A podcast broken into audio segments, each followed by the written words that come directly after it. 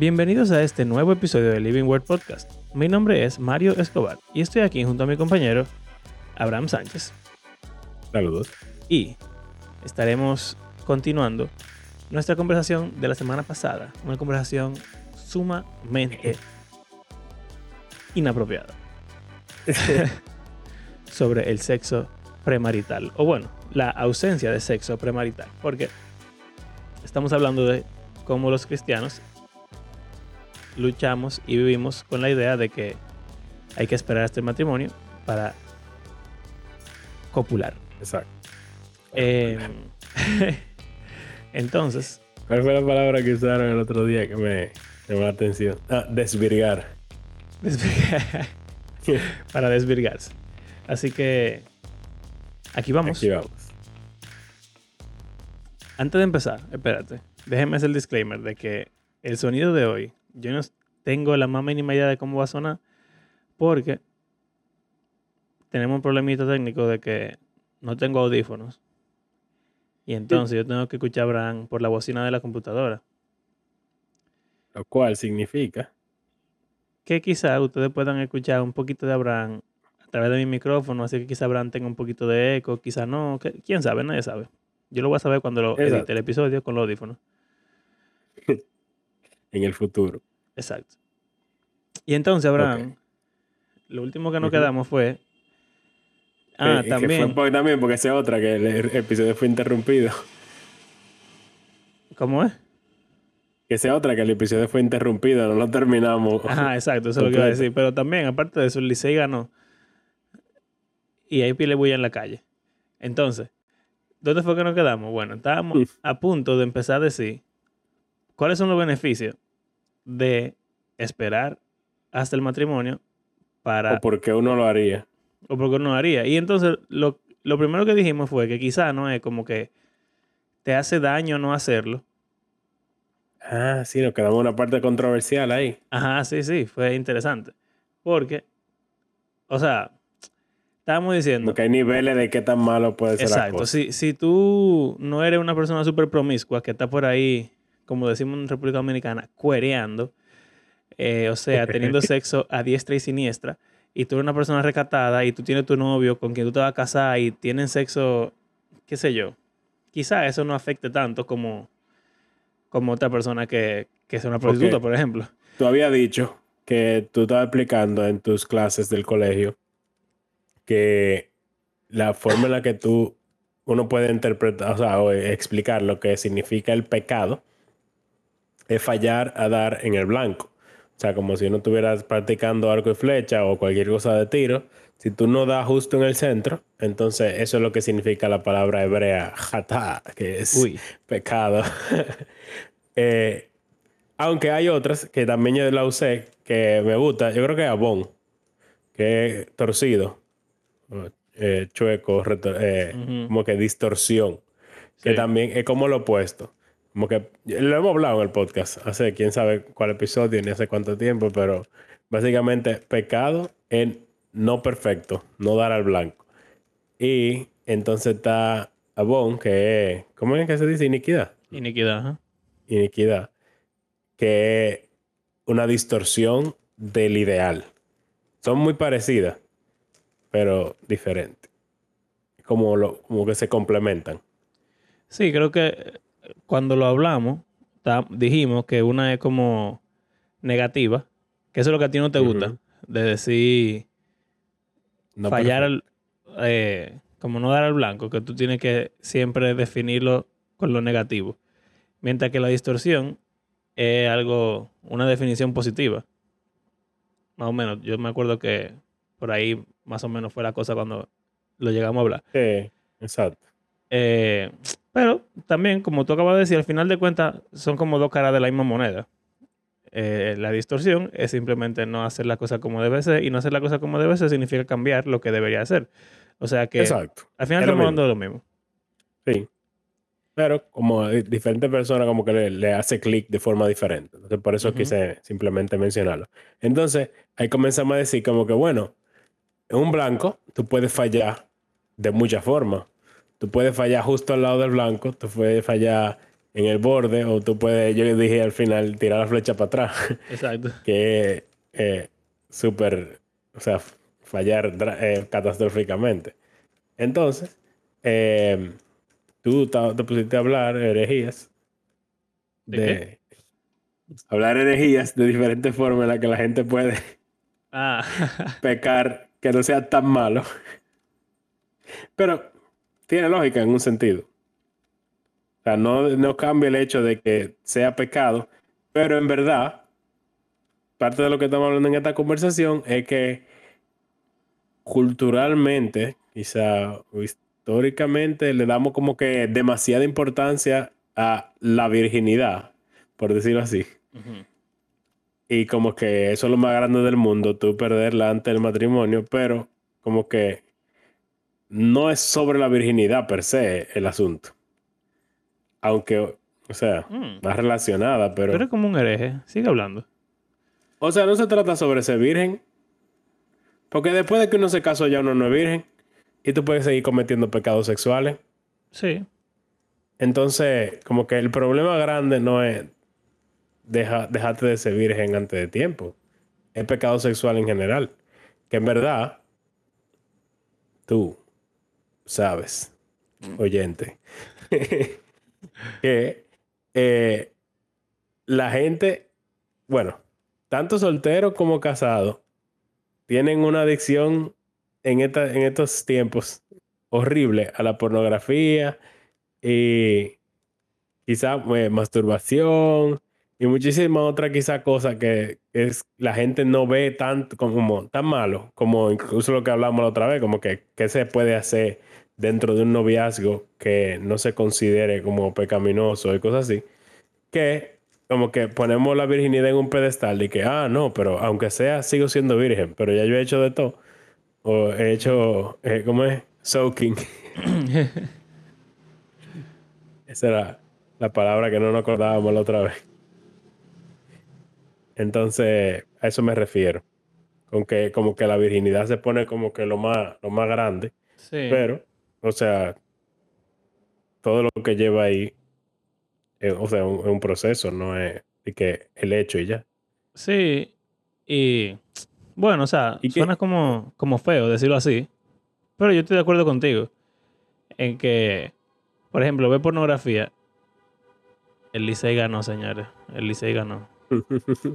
El Licey ganó. El Licey ganó. Para los que no son dominicanos, el Licey es un equipo de béisbol Ok. Eh, yo entiendo, yo pienso que es peor ver pornografía que como fornicar con tu prometida tres meses antes de casarte con ella. En sentido general, ¿sabes? O sea, por favor, tomen esto. Con, un grano de arena. Ajá, con, con como un ejemplo, ok, no, no, obviamente no queremos hacer ningún ninguna incentivando. exacto. Pero si tú lo piensas, lo que te lleva a ver pornografía tiene que ver con egoísmo, con falta de dominio propio, con objetivización del sexo opuesto, con un deseo desenfrenado de placer, eh, un desprecio por el diseño divino. O sea, son mil, cosas que están atadas a la pornografía. Que si tú fornicas de la forma más noble que se puede fornicar, que puede ser tú tener relación con una persona real. ¿Verdad? Tú estás enamorado de tu pareja, se van a casar, están haciendo, tienen ocho años de de noviazgo, donde se han... ¿Eh? Sí, de noviazgo. donde se han comprometido con esperar, con, tú sabes, pero la cosa está difícil, ustedes están locos el uno por el otro y todo parte del diseño divino de que el hombre y la mujer quieren estar juntos y quieren amarse. Entonces, fornican. ¿Tú entiendes? Como que la motivación detrás de una, todo la única, el único problema es que no están casados.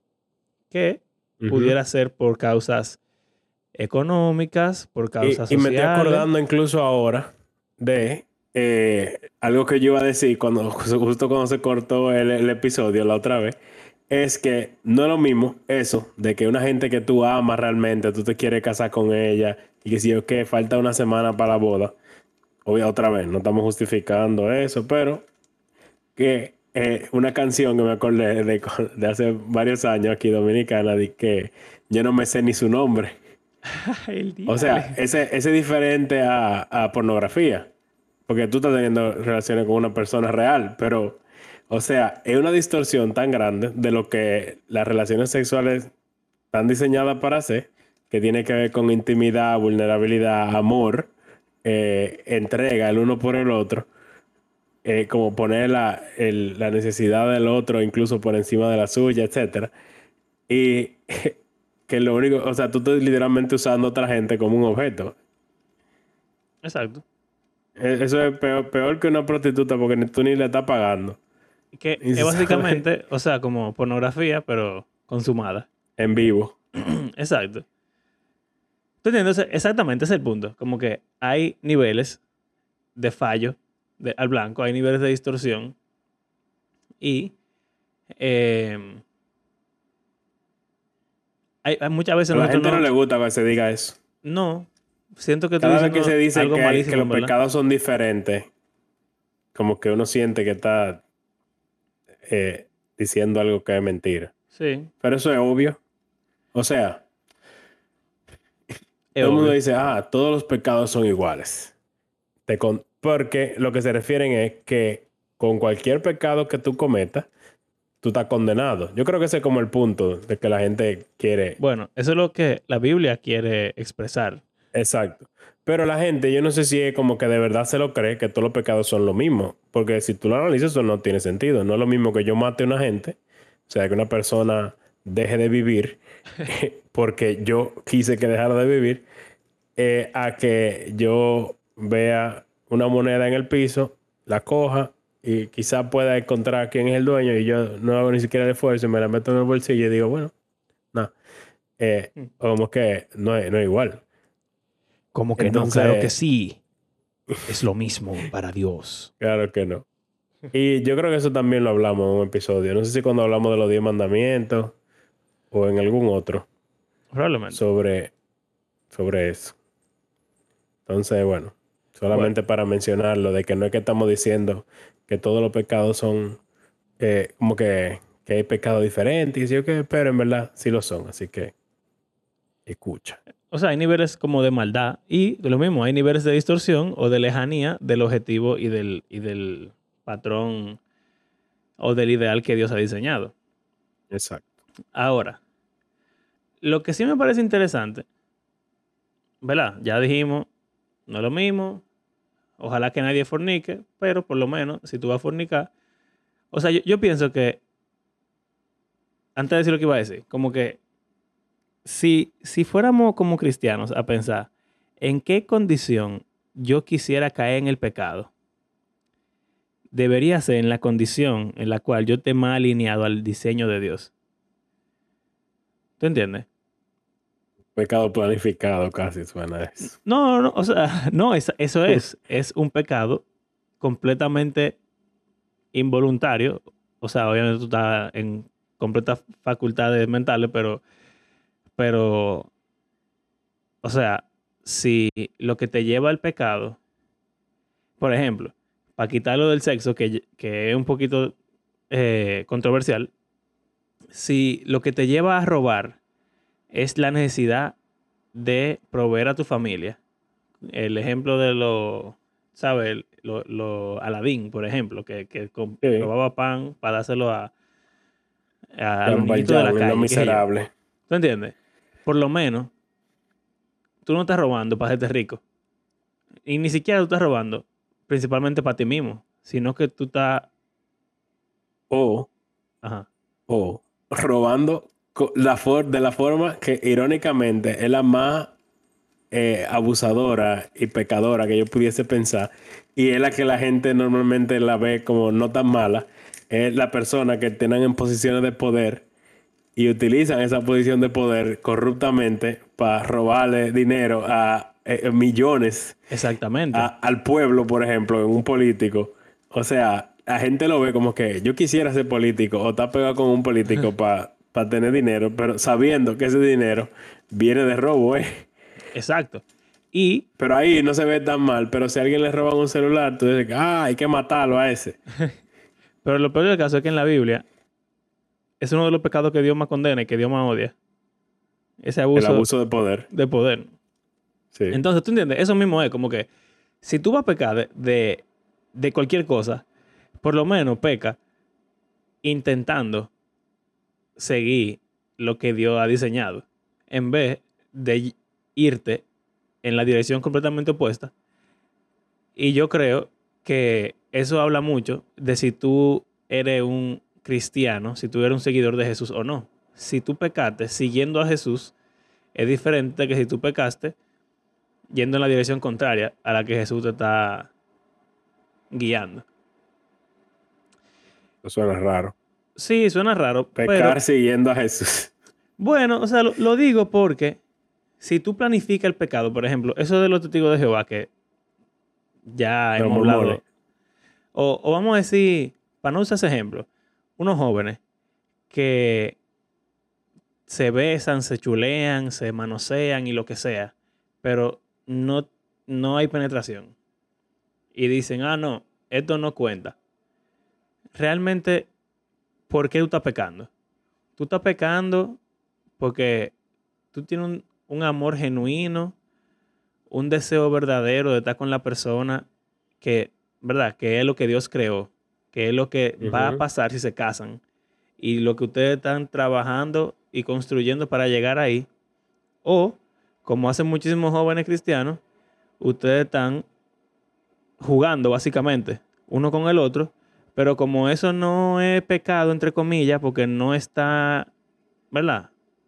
No se está haciendo el acto sexual, eh, es, es un acto sexual, pero bueno, no hay, eh, ¿cómo es? De, desvirgación.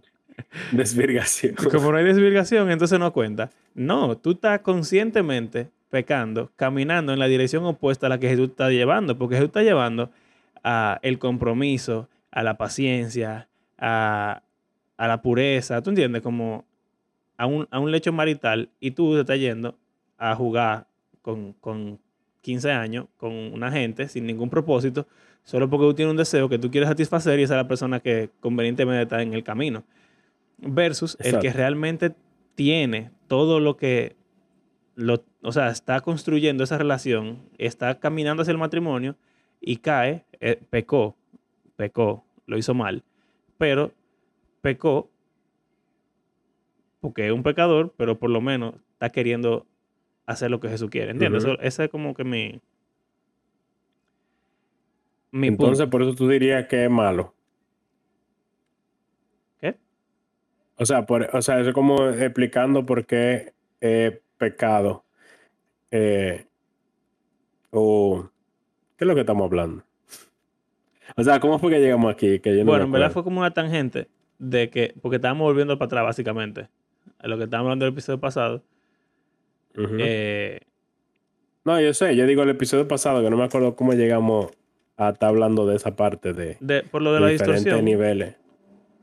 Porque, porque lo que estábamos intentando, o sea, lo que íbamos a empezar a responder era porque, porque está mal y porque uno quisiera esperar. Exacto. Entonces, lo primero que dijimos fue quizá no es tanto que te hace daño. Porque la forma en la que la mayoría de cristianos comprometidos con el Señor van a fornicar no le va a traer enfermedad de transmisión sexual, no le va a traer un bebé a destiempo, no le va a traer ciertas consecuencias que son las consecuencias que más uno oye que son negativas. asociada. Ajá. Entonces uno pudiera decir, bueno, no importa entonces. Y quizá importa menos. Pero si tú vas a bajar la guardia porque importa menos, tú estás caminando en la dirección opuesta a Jesús. Y, o sea, yo no estoy diciendo que, que Dios obra así, pero muchas veces cuando uno relaja así con Dios y uno dice, ah, no importa, entonces ahí es que Dios felizmente te manda a tu muchacho. Claro. Yo tengo. más fértiles que... Oye, yo creo que yo te lo he mencionado, pero no demasiado. Eh, yo conozco una muchacha que tiene que tener como tres años menos que yo. O sea que ahora mismo tiene 23 años. Ella salió embarazada hace como tres años. o, o cuatro años. No, como tres años. Y ella es amiga de... Mejor amiga de la hermanita de mi mejor amigo del colegio. Entonces como que nos criamos juntos, básicamente. Y ella, desde el colegio, estaba teniendo relaciones sexuales con un compañero de clase, del cual ella no estaba Ajá. enamorada, ni él estaba enamorado de ella, pero eran como amigos con beneficio, básicamente. Eso para mí es lo más raro del mundo. Rarísimo, men. Y entonces, todo, o sea, ellos duraron un tiempo haciendo eso, hasta que salió embarazada de gemelos. Ay, mi madre. Entonces es que yo digo, uno, por estar jugando con fuego, Dios le manda sus cosas. Es verdad, no a todo el mundo Claro. le pasa, pero al final de cuentas, lo peor del caso es que el tipo se fue. ¿Para dónde? So, ¿A quién le importa? Su, Desapareció. Pues pa' su casa. No, no, ha, no ha sido responsable ni presente ni nada por el estilo. Y la muchacha tuvo que, está teniendo que criar a sus dos niñas sola. Mi madre. Entonces, tú ves, eso es lo que quiero decir. Si tú, estás, si tú pecas en la dirección de Jesús y, y pasa algo, tú entiendes, todo va a estar mejor. Y bueno, tal también lo que yo mencionaba la vez pasada, de que a veces se pinta la imagen como demasiado perfecta y, bonita, y fuegos artificiales, y, y, cuento de hadas, y felices por siempre. De que, pero ciertamente el matrimonio es complejo. O sea, en un sentido, tú no conoces a la gente antes, hasta, después de que tú te casaste. Porque hasta que tú no vives con alguien, hay muchísimas cosas que tú no te enteras. Entonces, Claro, o sea, yo diría, o sea, yo entiendo lo que tú estás diciendo, pero también quisiera como volver a dar la, advertencia de que aún haciendo la cosa a la manera de Dios, eh, guardando el tiempo de Dios y siendo paciente y tratando de a la manera de Jesús, eso no es una garantía de que no va a haber sufrimiento y que tu relación va a ser perfecta. O sea, hay gente que se casó en la iglesia y con un hombre cristiano y que entonces la mujer eh, o el hombre, qué sé yo, como quiera, se fue y dejó al otro con los bebés solo. O sea, similar al caso que tú estás describiendo. O sea, es diciendo como que aún hacerlo bien, no es una garantía de que, las, de que todo va a salir bien. Sin embargo, tú estás en, en correcta relación con el Señor, por decirlo así. O sea, en lo que a ti concierne, aunque sea, tú hiciste lo que tú debías hacer. Ya lo que haya pasado después, bueno, ya eso no es, se sale de tu control. Pero solamente como mencionándolo para que lo recordemos también. Bueno, ok, ya. Suficientes vueltas. Entonces, Sí. ¿por qué esperar? Que eso es básicamente lo que teníamos que terminar de ¿Tú decir. sabes qué? Eh, la persona que preguntó me dio un chin de trasfondo de la pregunta. Y decía como que eh, el requisito de la, de la iglesia, porque la, perso- la persona lo ponía como que algo que la iglesia quiere, no como que algo que está en la Biblia. Pero bueno, como que lo que la iglesia le está pidiendo a la gente es algo que va contra la naturaleza. Mm, O sea, y eso es algo que se ha estudiado y si tú estudias psicología también, tú vas a ver y biología que obviamente eh, eh, ese deseo sexual es hasta un instinto que uno tiene como ser vivo. O sea, uno, el cuerpo quiere reproducirse, ¿verdad? Entonces, eh, sobre todo en la adolescencia, es como el pico más grande de así como que de ese rush de hormona y de deseo de ex- sexual extremo. Y no es sorpresa entonces que los adolescentes, más que muchos adultos o adultos que siguen viviendo como adolescentes, es a quienes luchan más con ese tipo de pecados y situaciones y momentos y eso de, de, de estar quedando embarazado adolescente o de estar adicto a la pornografía, etc. Entonces, le decía como que, ¿por qué la iglesia, o quizá yo lo pondría, ¿por qué Dios exigiría de un humano luchar contra el instinto que él mismo le dio? Y, o sea, muchas formas de responder esa pregunta, pero ¿qué tú piensas? Hmm. Wow. Eh, bueno, lo primero es que yo diría que el instinto que él nos dio natural y primitivo no necesariamente es moral. O es amoral. Yo creo que es amoral, pero se puede manifestar de formas morales y de formas amorales. Por ejemplo, un deseo de proteger, de protegerte, de estar a salvo, es natural. Se puede manifestar de buenas maneras, pero también se puede manifestar matando a una persona injustamente o robando. Exacto. Sí. Entonces, el hecho de que tú tengas el deseo sexual y de que esté ahí, no significa que tú lo puedas ejercer de cualquier manera, sino que hay una manera o algunas maneras que son correctas y otras que no son correctas. Entonces, eso por un lado. Yo diría también lo de la naturaleza pecaminosa. Que, o sea, sí, nosotros tenemos que, eso es algo bueno, o sea, como dijimos la otra vez, o sea, el sexo es bueno, parte de la buena creación de Dios, pero tiene su contexto en el cual, eh, para el cual Dios lo diseñó. Nosotros no somos animales, sino que estamos llamados a ser gente. Más. Imagen de Dios. Exacto. Exacto. Eh, Aunque. Mm. ¿Qué te iba a decir? No, yo iba a, pasar mi próxima respuesta. Dale, dale, a ver. Después yo digo algo de esto. La otra respuesta que yo diría es que yo no culparía a Dios ni a la iglesia por el estándar, sino que yo culparía a la sociedad. Porque el retraso que hay en la edad de matrimonio, la edad de adultez, la edad de madurez, se va prolongando cada vez más y más y eso es una consecuencia directa de cómo la sociedad ha ido evolucionando. Antes, eso mismo es lo que yo iba a decir. Ah, ok. sigue, sigue. Bueno, antes los muchachos se casaban a los 12, 13 años, 14 años. Estaban eh, encatados, como dicen. A los 11 años ya le estaban buscando una pareja. Antes de que empezara incluso ese proceso. En el momento en el que uno está más, más prendido en candela, ya esa gente estaban casadas hace rato.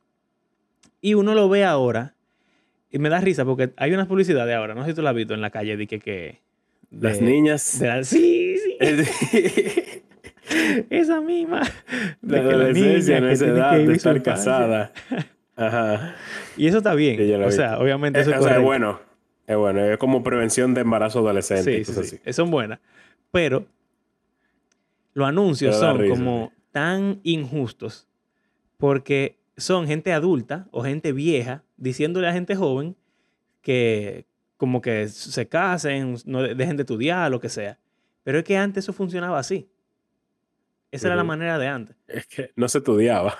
Exacto. O sea, eh, todo tiene que ver con la revolución industrial, tú dirías. Porque, y bueno, y movimiento feminista, obviamente, que hace que la mujer también. Eh, porque, o sea, siempre. Eh, yo diría que el hombre generalmente era más viejo que la mujer. Entonces, como que el hombre crecía, eh, trabajaba, qué sé yo cuánto, bla, bla, bla, ya. Eh, y que esa otra. O sea, tú trabajabas con tu familia en la granja, con, lo, con el ganado, qué sé yo qué, la planta.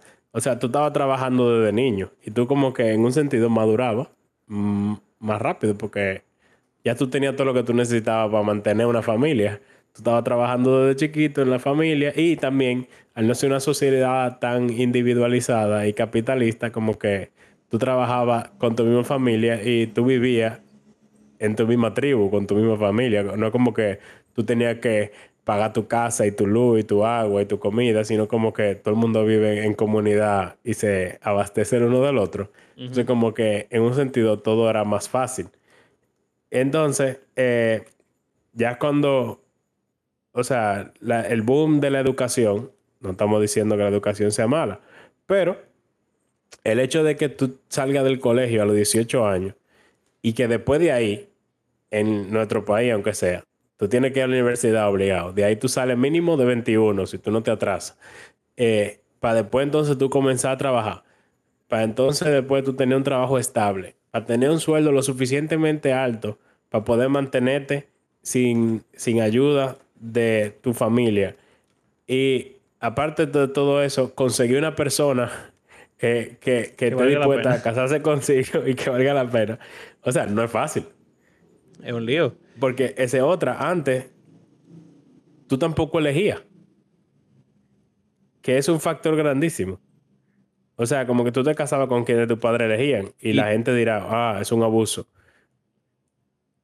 Pero, dale, dale, habla tú un rato. Bueno, eh, eso de la elección es importante, porque mientras más opciones hay, más difícil se hace elegir. Y no solamente... en Netflix, el, el, ejemplo perfecto. Duramos media hora para ver qué vamos a ver. Y la película dura dos horas. Ya tú duraste media hora, que un cuarto del tiempo adicional. Nada más buscando que tú... O no ves nada al final. No te ha Exacto, te acuestas a dormir. Pero entonces, eh, eso no solamente afecta la elección de pareja. Porque ahora uno está buscando la gente perfecta que es mucho más difícil también porque la gente está buscando la gente perfecta. pero también la gente no se quieren casar ni siquiera, entonces no están buscando a nadie al mismo tiempo. Entonces es dificilísimo. La gente que están buscando, están buscando un estándar altísimo, pero la mayoría no están buscando a nadie. Entonces, bueno, es, una catástrofe. Pero en la madurez, en cuanto a la madurez, también es, difícil, porque si tú estás eligiendo tu carrera, men, de todas las cosas que tú puedes hacer en el mundo, que cada día se aumentan y evolucionan la, la rama y que algunas que se vuelven obsoletas y algunas que son las que están en auge, pero entonces en 20 años eso ya no va a servir y que te reemplace una inteligencia No, y que tú tienes que hacer después maestría para seguir creciendo en eso. Entonces, tú te quedas como que máquina que yo voy a estudiar. Antes, si tú nacías en una familia de pastores, tú eras pastor. Si tú nacías en una familia de carpinteros, tú eras carpintero. Si tú nacías en una familia, ya no había que pensar. A, los 10 años, tú sabías todo lo que tú tenías que saber para tú manejar el negocio tú solo. Porque ya tú tenías mínimo 5 años de experiencia laboral. Literal. Entonces, es diferente. Tú sales del colegio y tú eres una batata. Tú no sabes cocinar. No sabes nada, nada, nada. No sabes o sea, tú sabes, tú, si acaso sabes lo que te enseñaron en el colegio, pero no sabes nada no sabe cómo aplicarlo en lo más O sea, no te sirve, en un sentido, te sirve para ir a la universidad y como profundizar en, los estudios, pero realmente no es tan útil de que para la vida del día a día. Exacto. En un sentido. porque eso es lo que, eso es que venía con lo de la revolución industrial. Que te están preparando para tú entonces trabajar en la industria, en la fábrica, en la que sé yo que, en insertarte dentro del mundo laboral eh, en el que vivimos. Entonces ya no hay negocios familiares. Bueno, sí, pero la mayoría de gente no depende de, que de un negocio familiar, sino que tú tienes que buscártela por ti mismo, que se otra también. Todo es mucho más complicado en ese sentido. Entonces, eh, nada, esa sería como que la segunda respuesta. Yo no culparía a Dios, sino que culparía a la sociedad. Porque Él lo diseñó para que fuera de una manera, pero para bien o para mal, eh, nosotros hemos cambiado. y uno puede decir, bueno, en cierto sentido es para bien. Ahora uno tiene más estabilidad, uno tiene más cosas, uno vive más tiempo, uno, qué sé yo. Hay cosas buenas. Eh, y también yo diría que hay cosas que son simplemente neutrales, no son ni buenas ni malas.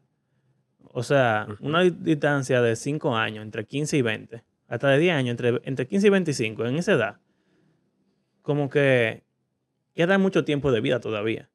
No es que tú estás perdiéndote demasiado. Entonces, no, simplemente estamos haciendo una cosa diferente. Pero todo tiene consecuencias. Si tú, bueno, mi, el caso de nosotros con Nicolás, yo lo pienso mucho. Tuvimos a Nicolás a los 23 años, a los 24 años, perdón. Un año después de casarnos y sin planificar nada, porque fue un accidente. Fue muy malo en muchas cosas, en cuanto a la economía, en cuanto a nuestra salud mental, en cuanto a qué sé yo. Pero yo lo calculo ahora, yo digo, bueno, cuando yo tenga 40, ya Nicolás va a estar terminando el colegio. Es un palo, eso es heavy. Claro. Bien. Entonces, hay pros y hay contras. Ahora mismo, yo tengo que pagar un colegio ya el año que viene. Tengo que, tú sabes, como que mis gastos ahora mismo se están multiplicando. eh, Y parejas de mi edad están viviendo la vida casi de soltero porque están casados y no, no tienen ninguna responsabilidad. Pero ellos no tienen hijos. Y ahorita van a tener 50 años y yo voy a estar, como decimos aquí, rulay con Carla. Entonces, Sí. así también con casarse joven versus casarse tarde. Si tú te casas joven, tú tienes responsabilidades, tú vas a sacrificar ciertas cosas, pero tú puedes tener tu familia, tú estás feliz con tu, con tu esposa, tú no te va a quedar jamón, por lo menos, ¿verdad? Si todo sale bien. Mientras que si tú no te casas y tú llegas a los 30, y entonces se pone difícil la cosa, después llegan los 35 y, ¿verdad? Todo Sí, tiene... Aunque, obvia- aunque obviamente, o sea, hay gente que dice, no me voy a casar hasta los 30 o 30 y pico, o qué sé yo cuánto, o cualquier número. Pero hay gente que sí quisiera, pero obviamente no le ha llegado, Claro, que sea claro. otro O caso. sea, esto es este caso de, de- si tú pudieras No controlar todo que- en la vida, Exacto, porque que no se puede. hay mucha gente que, que, que quiere. Y bueno, en las iglesias, esa es otra también. Que hay gente que dice como que, pero no hay. No hay gente que sirva ni en la misma iglesia. Sobre todo hombres. Es la Pero- queja es grande. Generalmente, y bueno, estadísticamente hay más mujeres que hombres en las iglesias. Sí. Entonces, siempre va a haber más mujeres que no encuentran hombres en la iglesia que, o sea, más mujeres que hombres no van a encontrar. Pero eso, eso sigue siendo parte de la sociedad. Sí. Eh, nada, hay que vivir con lo que con lo que uno tiene, básicamente. Sí. Eh, ¿Tú tienes alguna otra respuesta aparte de esas dos? Eh, mm. de por qué es pecado. No, no. O de por qué uno Dios quiere- debería pregunta esperar. era por qué Dios quiere que tú esperes si es contra la naturaleza. No, yo creo que Ok. suficiente. Y entonces, ¿por qué tú dirías que es pecado? Bueno, lo de que tiene un contexto.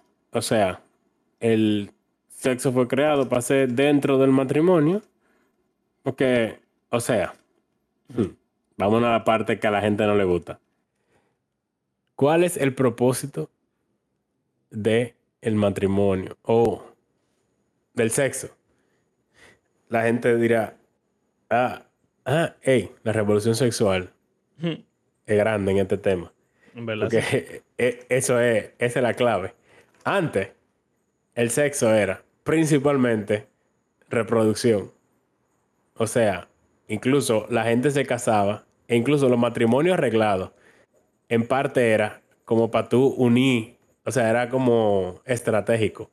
Tú unes la familia como teniendo hijos, y ahí tú mezclas como que ya hijo común de las dos familias, ya las dos familias se vuelven una, etcétera. Entonces, biológicamente, el principal propósito del sexo es la reproducción, o sea, el tener hijos. Entonces, eh, ¿en qué contexto crecen los hijos eh, de los seres humanos? En una relación, o sea, eso se ha comprobado de 20.000 formas. ¿En qué contexto se cría mejor un niño, una familia? En una familia donde hay un solo papá, una sola mamá y los niños. Y quizá con sus familias, o sea, cercanas, pero como que, que el papá te presente, la mamá te presente y los hermanos ahí, etc. Entonces, desde un punto de vista súper práctico, es el ideal. Tener papá, mamá y hermanos eh, ahí para uno crecer y desarrollarse eh, con la menor cantidad de problemas eh, Mentales. psicológicos. claro, aún dentro de una eh, de ese tipo de familia, hay muchísimos problemas que se pueden dar. Pero ya eso son otros 500. Pero no, el y punto también es, son mucho, mucho, mucho, mucho menos. generalmente, o sea, de, de otro tipo, por decirlo así O entonces. sea, a menos que, uno de- de los dos sea de que, que drogadicto, te dé golpe o algo así. Si son gente normales, con problemas normales, Todo el mundo, exacto. eh, va- es, es se- mucho se más minimiza. funcional que lo contrario. Exacto. Entonces, yo decía que a la gente no le gusta porque eh, en estos tiempos el sexo ya no se trata sobre familia, matrimonio, sino que se ha desligado de ahí. A eso iba con lo de la revolución sexual, en el cual el sexo principalmente es para mi propio placer sexual, para mi propia satisfacción. Entonces, no es sorpresa que la pornografía sea una industria multibillonaria, que la masturbación sea, algo que la gente hace diario o hasta varias veces al día, que la gente se acueste con gente que ni le importa a veces su nombre, porque lo que importa es el placer sexual, o sea, eh, que la gente ni siquiera se case, porque si ya yo puedo tener sexo con quien yo quiera, cuando yo quiera, eh, con, con lo que yo quiera, entonces, ¿para qué casarse? O sea, yo no le veo el sentido a yo amarrarme con una persona por el resto de la vida si yo puedo tener opciones. De, yo puedo estar contigo por un tiempo, pero después de un tiempo ya busco otra pareja, qué sé yo qué, y así lo voy rotando. O me quedo estable contigo, pero ¿para qué casarme? O sea, es una sociedad muy diferente en un sentido, porque al mismo tiempo eh, estamos hablando de una sociedad de valores, eh, ¿cómo es? Judeocristianos, que no ha sido siempre la popular en el mundo en general. ¿Qué tú crees? Porque, o sea, en la- aún en el Antiguo Testamento, muchísimas de estas leyes existen en contraste con las otras naciones con las que los judíos se iban a enfrentar. Y en el tiempo de la iglesia era un contraste con las naciones, o sea, con el imperio romano y la forma en la que operaba. Sí. Sí. Eh, sabes que, o sea, son los argumentos que yo siempre como que voy primero. Ese argumento bio- biológico de, para eso fue que fue diseñado, o sea, lamentablemente es así, ¿te entiendes? Y antes, como no habían anticonceptivos, quizá la gente no tenía sexo para tener hijos necesariamente, pero No, no. Y no tú- diciendo, no diciendo eso. no, no, no, pero había gente que sí, que sí. O sea, Sí. llegaba un Incluso punto- hay cristianos que creían que si tú tenías relaciones no Ah, sí. para tener hijos, entonces estaba mal. Exacto. Lo cual es o ridículo. sea, siempre pero- llegaba un punto en la sociedad, antes, Ujú. en las, los matrimonios, donde tu marido o tu mujer te decía, dame un hijo. Eso ya, ahora Sí. mismo, no siempre se ve. Eh, pero sí, siempre ha estado ese deseo sexual que uno tiene por otra persona que uno quiere satisfacer. Lo que pasa es que antes tú sabías que cada vez que tú lo satisfacías, había la, la oportunidad, probabilidad, perdón, de, de que te quedara un regalito. Eh, pero ya no. Entonces, lo que- con lo que yo lucho ahora mismo es con cómo deberíamos pensar sobre esto, considerando el mundo y la tecnología que tenemos ahora. Porque como ya hablamos del episodio del anticonceptivo, ni tú ni yo estamos en contra de los anticonceptivos. Aunque quizá podemos pensar como Es un que... tema como que no, lo- no se le piensa lo suficiente. Exacto. Y a veces yo lo pienso y digo- yo digo, conchale, quizás sí está mal, porque es que eso no fue lo que Dios creó, simplemente. O sea, estamos quitándole... La, la medicina moderna trae muchos problemas Exacto. éticos y morales. Eh, pero lamentablemente ya estamos en este mundo. Y es una bendición también al mismo tiempo. O sea, Exacto. Hay- complejo. o sea, hay, hay muchísimas cosas buenas que vienen con eso.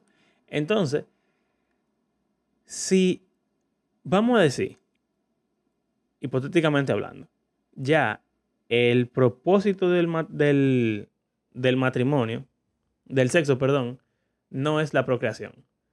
Vamos, pe- vamos a decir que eso es así ahora, porque ya se se pobló la tierra lo suficiente, ya el mundo es diferente, hay tecnología. Entonces ya para Dios, el propósito de multiplicarse, vamos a decir que ya está más o menos cumplido y solamente alguna gente tienen que hacerlo, pero no obligatorio. Si es así, el sexo sigue existiendo. Y sigue siendo pecado si no está dentro del contexto. Esa es la pregunta. Exacto. O sea, sigue existiendo y se sigue disfrutando y se sigue deseando. Entonces, tienen que haber otros factores u otras razones que te motiven a tú tener el acto sexual dentro del mismo contexto de matrimonio, a pesar de que tú no necesariamente vayas a tener una familia, o sea, vayas a procrear. Sí. Que en verdad es lo que hace la pregunta más difícil para nuestro tiempo. Sí, Porque ese argumento que yo traigo es verdad. O sea, yo no lo pensé, pero tiene razón. O sea, si yo no quiero tener hijos, a mí que me importa. Exactamente. O sea, tú me estás dando la razón. De, Literal. de- de que no tienes razón por la que estés mal. Entonces, déjame ver qué tú piensas sobre Mm. estos argumentos que yo pienso, pero yo siento que no son tan fuertes. Y en verdad, eso me preocupa de este tema. Que es como que muy. Ya en este, en este contexto en el que estamos, el siglo XXI, la respuesta para mí me parece un poquito como subjetiva. Porque argumentos que yo he dicho y he pensado y he escuchado. El sexo es una unión íntima entre dos personas, donde tú te vuelves sí vulnerable y tú le entregas a la otra persona y tú, ¿verdad? Necesitas un nivel de confianza exageradamente grande. Entonces, ese nivel de confianza, tú solamente lo tienes o lo deberías tener con tu esposo o tu esposa. Una persona a la vez. Eh, pero, o sea, cuando digo eso, no es como que es reemplazable. Yo digo, por ejemplo, si, si se muere o algo así, tú habla. Pero en verdad suena así como que, bueno, sí, yo soy fiel a mi novio, pero después lo cambio por otro, pero no, no a eso que me refería. Bueno, eh, bueno, t- junto con eso está que cada vez que tú tienes sexo, eh, tú estás abriéndole. tu alma a esa persona. Ajá. bueno, yo, lo- yo lo dije medio relajando, pero Pablo dice algo parecido. Sí, sí, sí. O sea, la versión, Eh, la versión seria de eso. Que es más o menos lo mismo. O sea, tú estás confiando en una persona al nivel de, de entregarle tu cuerpo. Y cada vez que tú haces eso con otra persona, tú estás como particionando tu cuerpo en diferentes gente. Sí. Porque, o sea, es usando el lenguaje ese de, de Génesis 1, de que dejará a su padre y a su madre, se unirá a su mujer y serán ambos una sola carne. O sea, Adán era uno, se, Dios lo dividió en dos, pero le mandó a que fueran uno.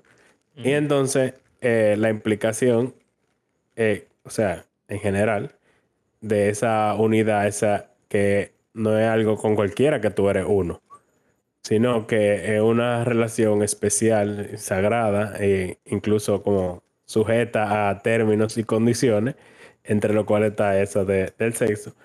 Y yo mencionaba que Pablo dice, como animándole a los corintios a no ir a prostitutas, diciendo literalmente ese argumento, que el que se une a una prostituta es una carne con ella. Entonces, en un sentido, le está dando un nivel como espiritual, eh, místico, Sí, extraño. místico. Y para nuestra cultura de nuestro tiempo también eso es algo como, eh, ¿qué rayo es lo que él está diciendo?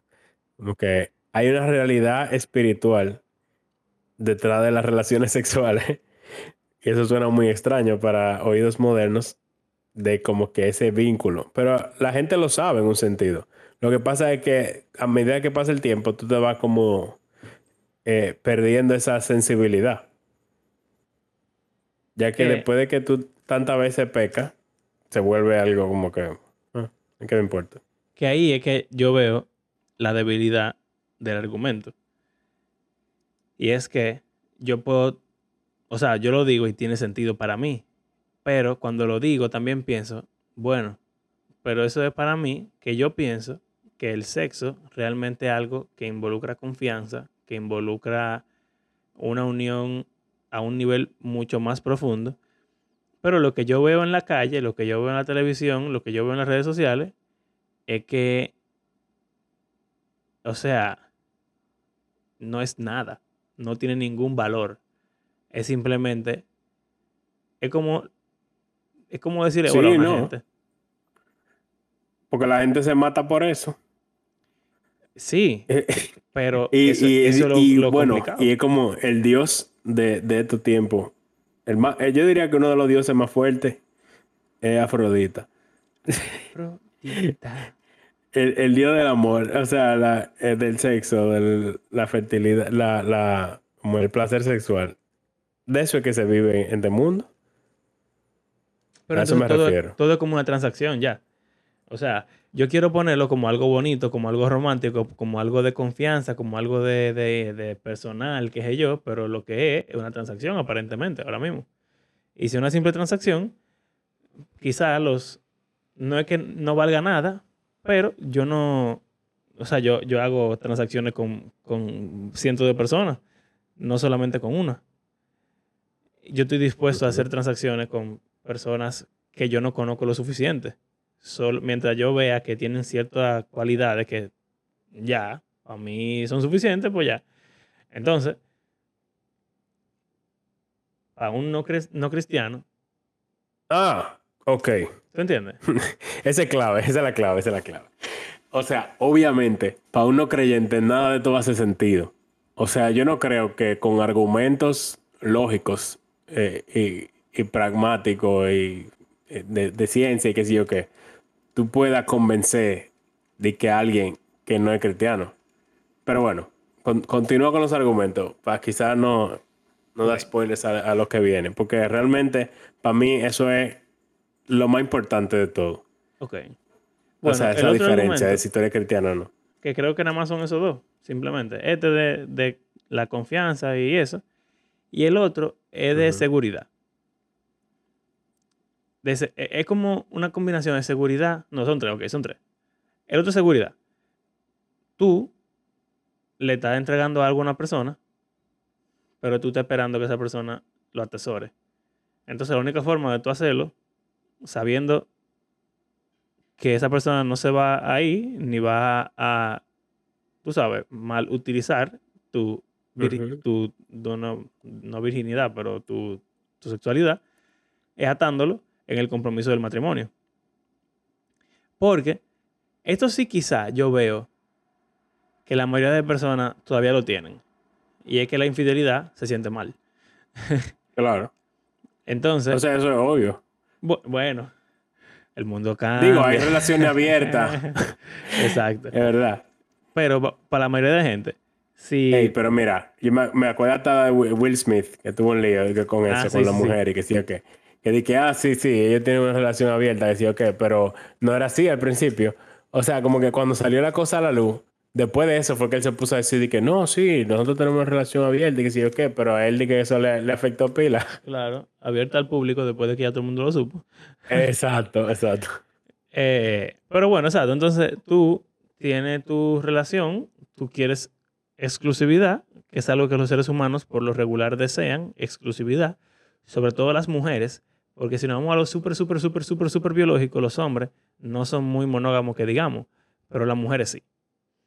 Entonces, si tú como mujer quieres asegurarte de que el hombre que tú tienes va a serte fiel, pues entonces tú te vas a casar con él, para tener sexo con él, para que él ya te ha atado a ti. Ese es el segundo argumento. Y el tercero, Mm. eh, conchale, se me está yendo. Ah, vuelve a mí. ¿Cuál era el tercero? No La sé. seguridad. El. Conchale. Abraham. ¿Cuál era el tercero? No sé, no sé. Yo no sé. Tú no me lo había dicho. ¿Cuál fue el primero? El de la reproducción. Ah, no. Eh, No, la confianza, la confianza, la confianza. ajá, la- Ajá, que es- requiere confianza. El segundo es que te da seguridad. Y el tercero, conchale, yo lo tenía, yo lo iba a decir, men, y se me olvidó ahora. Wow. Era mentira. Di algo ahí para que se me, para, para acordarme. Bueno, lo que yo iba a proceder después de esto era hablar de por qué yo creo que al final del día todo va, o sea, lo más importante es si tú eres cristiano o no. O sea, aunque yo sí creo, soy, o sea, y este podcast en un sentido sobre eso, de que eh, las cosas tienen un porqué y está bien preguntársela. Eh, y uno puede incluso encontrar argumentos para uno entender el porqué de alguna de estas leyes y mandamientos que uno encuentra en la Biblia. A- aún sin tenerlos, eh, y quizás será peligroso no decirlo así, pero como que, y habrá un poco de eso en el pasado, pero yo no me mantengo puro sexualmente, o no debería, por la recompensa solamente, sino porque yo soy cristiano. Y si yo soy cristiano, eso tiene implicaciones en mi vida, ya que yo quiero vivir como mi Señor espera de mí. O sea, si yo eh, le he entregado mi lealtad a Jesús y digo que le quiero ser fiel y vivir como Él quiere que yo viva, porque yo quiero ser parte del reino en el cual Él me ha insertado y vivir como ciudadano de ese reino, entonces yo quiero vivir en base a las reglas establecidas en ese reino, confiando en que el rey es el que sabe y si él puso una regla, entonces, eh, aunque yo no, aunque los argumentos que hemos dado, que en mi opinión son buenos, sobre todo desde una cosmovisión cristiana, eh, si no te convencen, aunque sea por, por el hecho de tú decir, bueno, yo soy cristiano, para mí eso debería llevarte a querer vivir bajo esas reglas, Ya me acordé. entiendo yo. Dale, Mario. y en verdad, tiene un poquito que ver con lo que tú estás diciendo. Porque solamente aplica para los cristianos. Eh, porque los otros tú pudieras como convencer a un no cristiano de que esas cosas son importantes. Pero O esto, sea, hay sabiduría en eso, pero Exacto. no. eh, es que es como el derecho del sexo, tú te lo ganas con el matrimonio. Mm, O sea, es como un beneficio que Sí. está ligado a esa condición. Y tiene que ver con todo la oficia- oficiación la, y la oficialización oficialización. de la relación. Tú le dices al mundo, esta persona me pertenece y yo le pertenezco a esta persona, por lo tanto, tenemos el derecho de pertenecernos realmente. Exacto. Uy, me acordé de algo que yo tenía relacionado a eso. Uf. Que en los diez mandamientos está clarito. No cometerás adulterio. Ahí no dice no vea porno, ahí no dice no tenga sexo prematrimonial, ahí no dice no muchísimas cosas. Pero todo está ahí. O sea, ¿qué es adulterio? Tener relaciones con alguien que no es tu esposo. Entonces, si tú no estás casado, tú estás teniendo relaciones con alguien que no es tu esposo. Siempre. Eh, eh, si tú, exacto, cada vez que tú tengas relaciones, tú estás teniendo relaciones con alguien que no es tu esposo. Si tú estás casado y estás teniendo relaciones con otra gente que no es tu esposa, también. Pero eh, eh, básicamente de ahí se desprende todo. Sí. Entonces, esa es como la clave, diría yo. O sea, incluso hay, y a este argumento quizá haya gente que le quille, pero en verdad tiene, tiene sentido.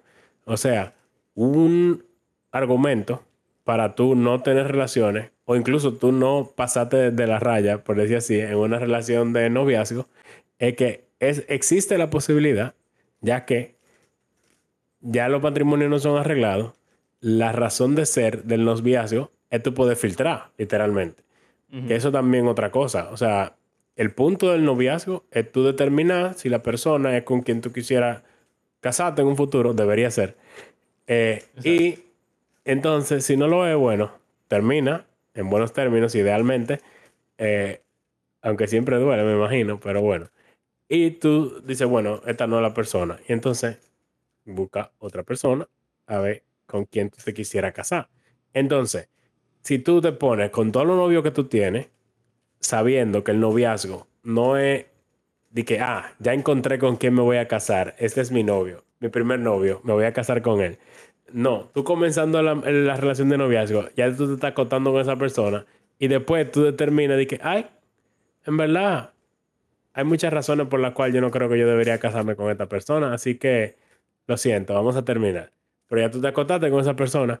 Incluso, mucha gente, por muchas de las cosas que ha hecho, o sea, sexualmente, aunque no haya tenido relaciones sexuales per se, pero eh, como estábamos diciendo, como que hasta qué punto se ha llegado en cuanto a experiencias sexuales, aunque no haya penetración, con tu pareja que hace cada vez más difícil el terminar la relación.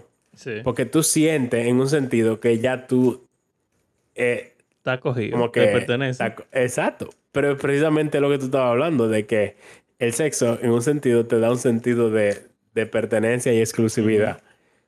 Y eso es natural, o sea, no es, no es que alguien te lo dice. Sí. Eh, y. Wow, tú y somos unos genios, Abraham. Tú y yo tenemos que un libro. Yo siempre lo digo ya, pero es que me sorprendo del nivel de este podcast. Es demasiado. Eh, entonces, bueno, nada. Si tú no estás en el. Es como, imagínate, que tú estás en un restaurante y entonces tú ves el menú y tú dices, oh, esto se ve bueno. Y tú dices, oh, esto se ve bueno. Y tú dices, ah, esto no me gusta. Y después tú dices, oh, esto se ve bueno. Pero tú no has elegido nada. Pero entonces después tú eliges todo y te lo comes todo. Pero tú solamente quieres pagar por la que te gustó. La comida que te gustó. Así no funciona. Porque ya tú lo utilizaste. Se supone que el noviazgo es como ver el menú, pensar y procesar pero tú no lo pides para comértelo porque si, lo pides te lo tienes que comer y lo tienes que pagar. Entonces, la gente lo que quiere es como vivir en un mundo donde tú comas todo. En la heladería. Y, ajá, probando y probando y probando y probando. pero entonces te, te jalta todo el helado y entonces, ay, no, yo no voy a pagar por nada de esto. No, no voy a, no voy a, no, no me decido por ninguno. Ajá. Gracias. No, Adiós. No, no consumí nada. Así no funciona. Así no funciona. La gente no. O sea, Imagínate en verdad, en la heladería te dan a probar asumiendo que tú vas a comprar. Sí. Y, pero aquí es peor. o sea, no, no, pero es que como sea no importa porque es un helado. O sea, estamos hablando de gente ahora. Ajá, exacto. Si la comida fuera así, como sea, no es lo mismo porque son gente. Tú no puedes agarrar a una gente y probarla y después de, despacharla. Porque, porque sí, porque es una persona, un ser humano igual que tú. Entonces, eh, tú sabes. Y bueno, ya esos son nuestros tres argumentos. Confianza, seguridad y es algo que está reservado para el matrimonio. Aparte del argumento biológico de los hijos y la familia. Ok. Y lo que tú estabas diciendo entonces, que era lo que ya para terminar. Tú sabes que aparte de que, o sea, yo estoy completamente, wow, el Licey, señores, el Licey es una cosa increíble, mi gente. Es que tú de la Churchill. sí. Aparte de que lo que tú dices, tú tienes toda la razón, en mi opinión, de que si ya el Señor dice que no, y tú, ese es tu Dios, tu rey, tú quieres someterte a su autoridad. Es no, y que tú crees que Él sabe lo que está haciendo y lo que, o sea, y lo que Él dice es lo bueno. Exacto, tú confías en él, tú crees que su juicio es el, correcto juicio, sus, estimaciones de lo que es bueno y malo es la correcta, así que tú le vas a caso simplemente, aunque tú no estés completamente de acuerdo o tú no lo entiendas completamente. Pero yo le agregaría a eso no solamente la confianza de que él sabe lo que él está haciendo, sino la confianza de que Dios no es arbitrario. O sea, él no decide que algo está bien y está mal solo porque se le pega la gana. No. Que también es parte de lo que estábamos hablando en esa misma clase que estábamos definiendo el pecado. o sea, los ideales de Dios no son ideales porque a Él se le, se le ocurre, porque Él lo prefiere. Porque yo creo que Dios puede ser bastante abierto en cosas que no son ni buenas ni malas, o que todas son buenas y Él te deja hacer lo que tú quieras. Pero hay cosas que Él te pone un límite y Él te, te, te guía. Y quizás donde estamos ahora mismo es que es verdad, considerando cómo el mundo está avanzando, hay cosas que son difíciles de determinar. ¿Qué es lo bueno, qué es lo malo, qué es lo más sabio, qué es lo menos sabio? Las razones detrás del por qué hay que hacer o no hay que hacer tal cosa. Pero, si es el ideal que Dios estableció, aunque yo no pueda ver completamente el razonamiento que Él tiene, yo tengo que confiar en que Él tiene un razonamiento y que me conviene.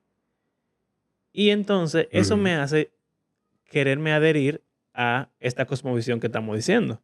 Que sí hay una confianza, que sí hay una seguridad, que sí es parte de una relación que tiene que estar sellada, que todo lo que tú quieras. Si tú crees que Dios tiene razones, tú vas a querer buscar esas razones. Y si no te convencen completamente, tú vas a querer hacer lo que tú dijiste, que es decir, bueno, aunque yo no esté completamente convencido o completamente de acuerdo o lo que sea, ese es mi Dios, ese es mi rey, yo le voy a hacer caso. Pero es mucho más fácil hacerle caso a alguien que tú confías que tiene una razón real y válida detrás de lo que dice. Claro. Bueno, eh, yo creo que el tema está bien cubierto. Yo tenía algo apuntado aquí de, de lo de pecado sexual dentro del matrimonio. O sea, como que se hace un show demasiado grande. Yo medio lo mencioné, de que de lo de la virginidad y no sé cuánto. Pero, o sea, el está casado no te libra de pecado sexual. Eso es algo general para todo cristiano. O sea, no importa si tú seas soltero, pero si tú eres cristiano también. Eh, digo, si tú estás casado también. O sea, el, el, hecho de tú no cometer adulterio o evitar, o sea, no fornicar, también aplique igualito. Entonces no es algo como que un tema de, de pastor de jóvenes, de que nada más se habla a los solteros, sino que es algo que aplica para todo creyente. Sí. Quizá pudiéramos hacer un episodio en el futuro de adulterio. Hmm. ¿Y qué más se habría que hablar de eso? No sé, simplemente que porque ya tenemos que cerrar el episodio, así que. Pero yo siento como que no hay mucho que decir. Todo aplica exactamente igual. Simplemente que gusta casado. Exacto. Bueno, es peor. Sí, en verdad. es peor. mil veces peor. Que afecta a más gente. Sobre, O sea, si tú, no, si tú tienes hijos, mato peor todavía. Es, horrible. Eh, o sea, eh, eh, mientras más personas se ven afectadas por un pecado, peores. Sí. Lo que íbamos al principio, de que los pecados son diferentes. Mientras más gente se afecta, peor es el pecado. Sea que sí. Pero bueno. Entonces, ya. Entonces, gracias por acompañarnos en este episodio. Recuerden que creemos que la Biblia es un libro que está vivo y que tiene el poder para transformar la vida de sus lectores y todo el mundo. Eh, wow, tengo mucho sin cerrar, ¿no? Sí, porque. Pues sí, porque tú eres un desertor. Bueno, eh, si les gustó el episodio, sí, pueden compartirlo en sus redes sociales o hablar con otra persona sobre el tema, que es el propósito de nuestro podcast. Y si quisiera apoyarnos económicamente, puede hacerlo a través de nuestras plataformas de PayPal o de Patreon. Y quisiéramos darle unas gracias especiales a aquellos que hacen este podcast parte de su rutina semanal y a aquellos que nos apoyan económicamente. Ustedes son el final. Eh, y entonces, eh, ya la próxima semana eh, los esperamos eh, que nos acompañen en otro tema interesante que le vamos a traer. Hasta luego, hasta la próxima. Adiós. Adiós.